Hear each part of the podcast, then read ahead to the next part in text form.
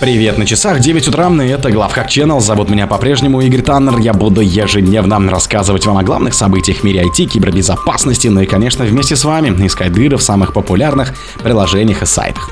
Энтузиаст портировал актуальную версию Chrome в Windows 7. Нас Western Digital и Synology могли раскрывать файлы миллионов пользователей. Власти Польши и США сообщили о закрытии пули непробиваемого хостинга Lolek. Обновления для Chrome Google будут выходить еженедельно. Microsoft исправила 87 уязвимостей, включая RCE в Microsoft Office. Washington Post узнала о взломе Китаем секретных оборонных сетей Японии. Спонсор подкаста Глаз Бога. Глаз Бога это самый подробный и удобный бот пробива людей, их соцсетей и автомобилей в Телеграме. Энтузиаст спортировал актуальную версию Chrome в седьмую винду. Пользователь Хабра рассказал, как успешно портировал Chrome версии 114.0.57.35.134 в Windows 7 SP1, который более не поддерживает браузер Google. По его словам, это стало ответом некой корпорации G, которая решила забить на миллион людей, которые до сих пор пользуются Windows 7. Энтузиаст под ником Блаукович пишет, решил спиратить Chrome из-за действий компании Google, так как выпуск Google Chrome 109 в начале 2023 года стал последней версией с поддержкой операционных систем Windows 7 и 8.1. Windows 7 до сих пор пользуются миллионы пользователей, и она по праву считается одной из лучших операционных систем. И в один прекрасный момент кто-то из менеджеров некой корпорации G решил в прямом смысле забить на них, спустив указание выкинуть часть кода для исключения совместимости, тем самым оставив множество пользователей без обновлений функционала и безопасности, объясняет свою мотивацию Блаукович. Нас Western Digital и Synology могли раскрывать файлы миллионов пользователей. Эксперты Clarotti рассказали о критических уязвимостях в нас компании Western Digital и Synology, которые были продемонстрированы ими в рамках хакерского соревнования, прошедшего в Торонто в декабре 2022 года. Исследователи говорят, что эти уязвимости могли привести к утечке файлов миллионов пользователей. В настоящее время оба производителя уже выпустили исправления, в некоторых случаях автоматические, и опубликовали бюллетени безопасности для клиентов. Так, Synology выпустил выпустила один бюллетень, а Western Digital три бюллетеня в декабре прошлого года, а также в январе и мае текущего.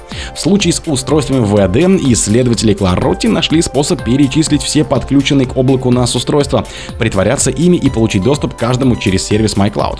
Злоумышленник мог использовать эти уязвимости для удаленного доступа к пользовательским сайтам, выполнения произвольного кода и получения полного контроля над NAS, подключенным к облаку.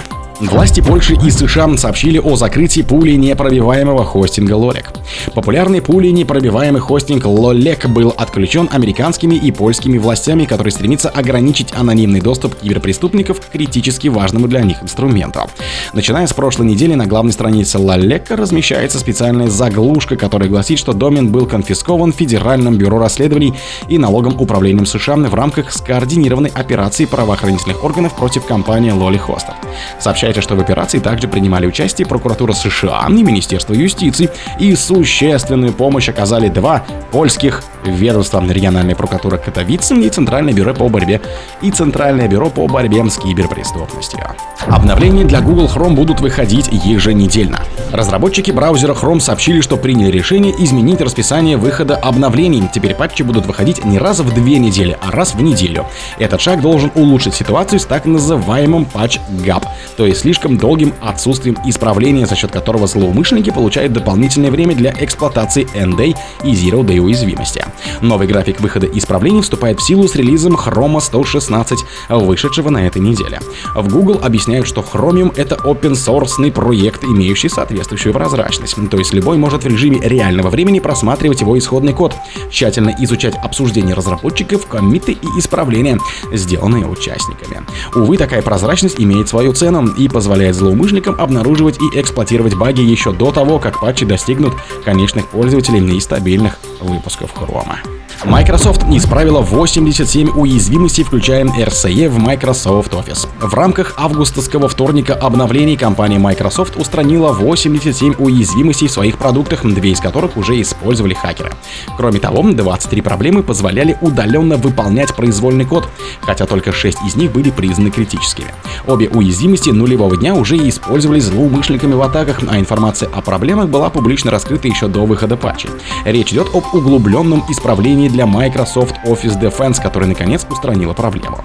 Эта проблема представляет собой серию Zero Day уязвимостей в Office и Винде, связанных с удаленным выполнением кода.